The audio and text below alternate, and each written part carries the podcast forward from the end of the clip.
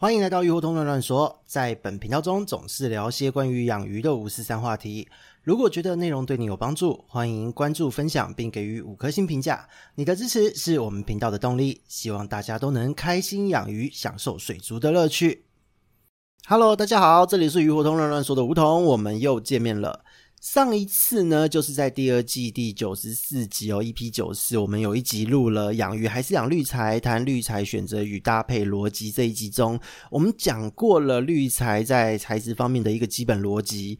那我们这一集呢，就是接续这个第九十四集的话题哦，再来谈一谈关于绿材数量的话题。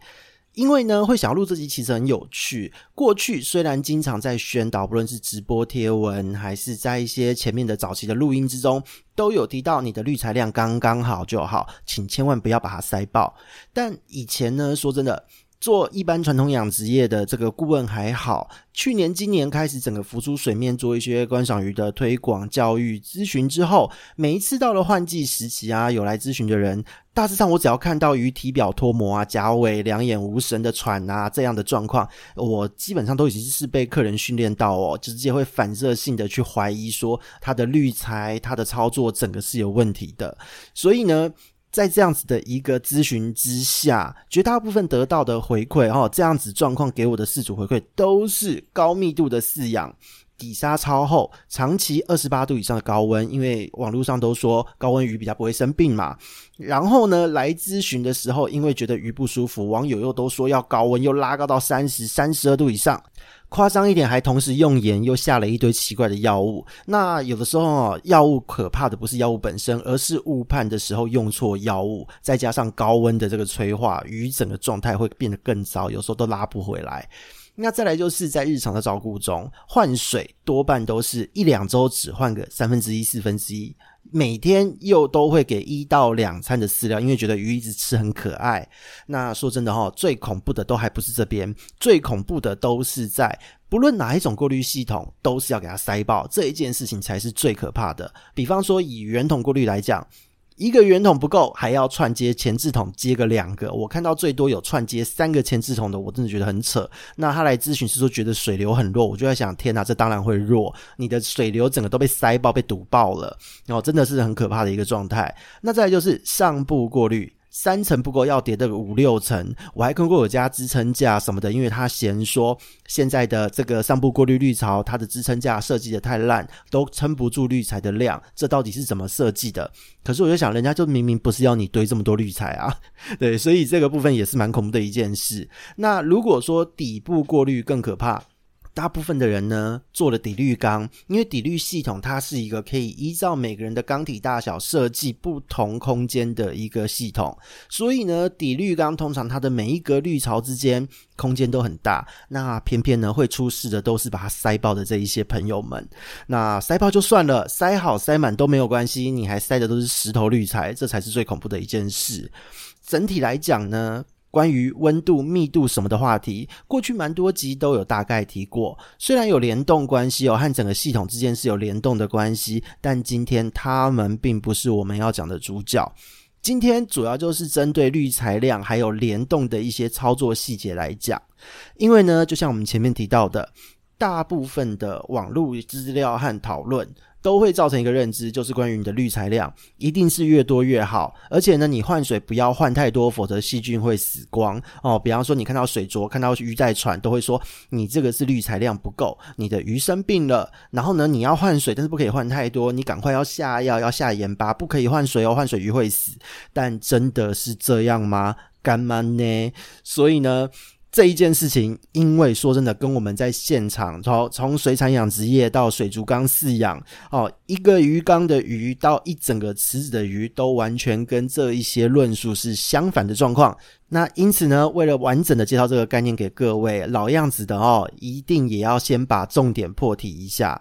首先，第一点，滤材量刚刚好就好，材质比数量更重要。第二个是换水，哦，跟你的水质关联的会换水，重视的是每次换的量。不是它的换水频率。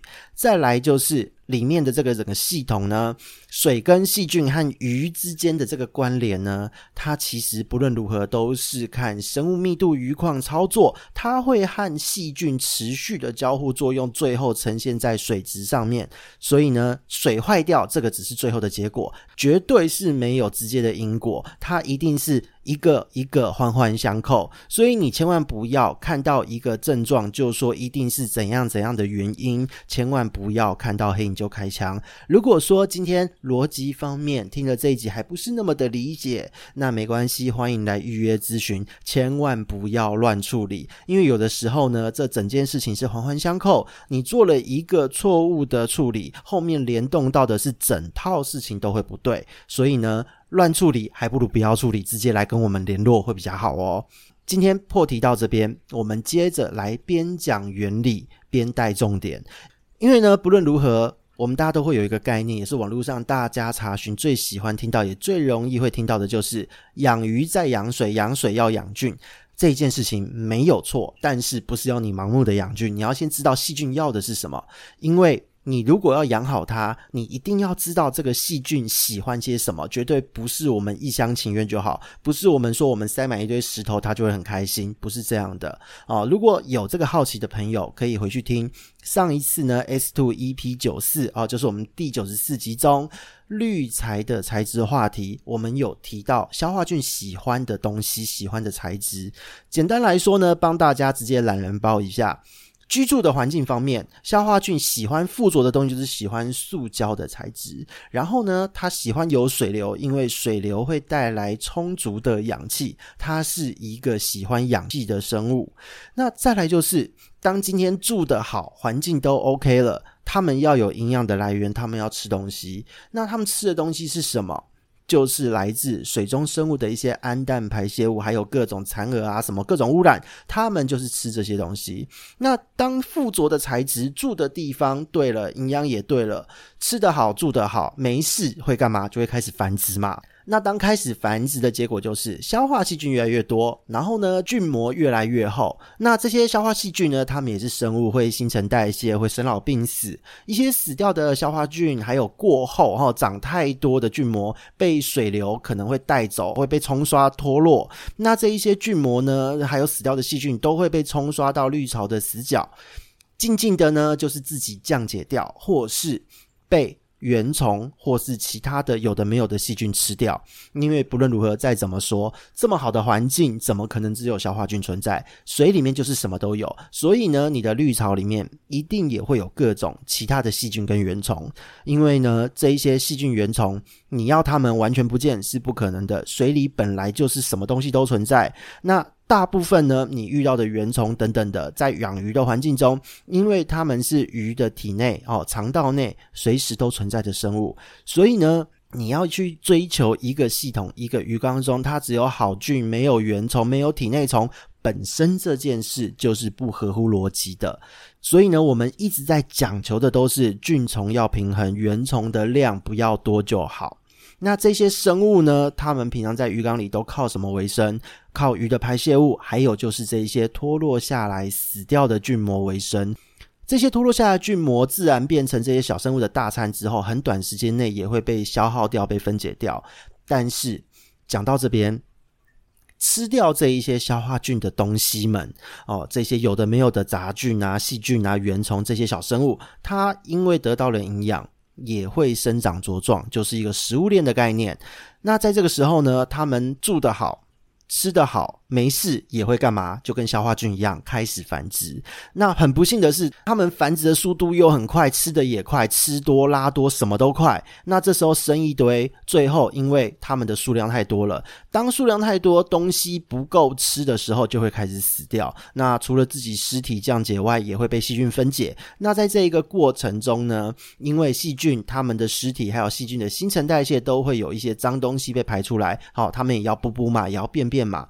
那这一些东西就是俗称的自由基，还有一些 NO 三有的没有的东西，它其实对于鱼类来说是有些微刺激性的。所以如果你今天换水的量不够多，换得少，或是说你的滤材不对，长太多这一些小东西，而不是我们想要的这个好的消化菌，最后就会累积一堆有的没有的刺激物和毒素在水里面。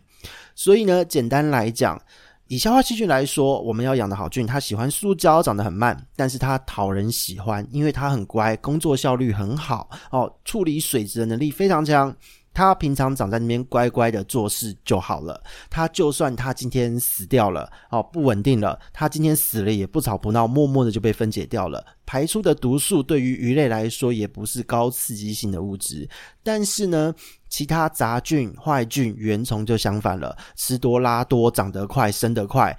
污染量非常的高，那它吃的东西又不限于只有这些尸体便便，它还包含了你的鱼也会吃。如果今天在绿草里面乖乖的住着，它的量不多，它就吃这些死掉的消化菌、死掉的菌膜和食物渣就好了。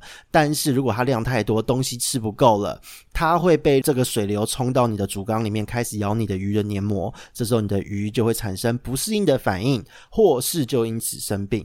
所以呢，这个逻辑就是整个系统中你细菌和原虫之间的这个基本逻辑。那讲到这边呢，相信大家重新顺过这个逻辑，就可以来破解一下迷思了。当今天呢，你的滤材量如果一多哦，万一你的材质选对了，它是塑胶，细菌超喜欢，好的消化菌超爱。那这时候随着时间的推移哦，它可能会越长越多，越长越多。那这时候呢，因为好菌、坏菌、原虫，它们一定会一起存在。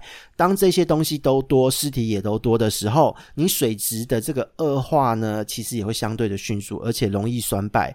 因为呢，它们会很短的时间就一直生生不息，持续的累积它们的尸体和毒素。那万一呢？你滤材塞得多，材质还不是细菌喜欢的，更惨哦，就是像石头塞爆之类的。因为好的消化细菌不爱住，反而呢在初期。杂菌啊、原虫什么的，你不会希望它长太多的那一些讨厌小生物，它会先上去住。那它们上去住呢？因为它们的食物来源很广，什么都吃，乱吃一通。那这些讨厌的小生物呢，最重要的特性就是长得快、死得快，污染超级大。那这时候你水的污染来源就超级多哦。如果说在死光之前，刚好它们就是也可以吃鱼的话，水浊一回事。反而你会让你的鱼跟着就是中毒生病，什么状况都会发生。如果说今天你的鱼缸又偏偏除了你的绿草之外，底沙又很厚，这一些拍米亚数量会更多，整个鱼缸的状况会更惨。万一呢，这个饲主又是高温饲养、高强度喂食，问题会更严重。一来是这一些拍米亚他们会超级活跃，生老病死整个过程是会开加速的哦，毒素污染瞬间累积。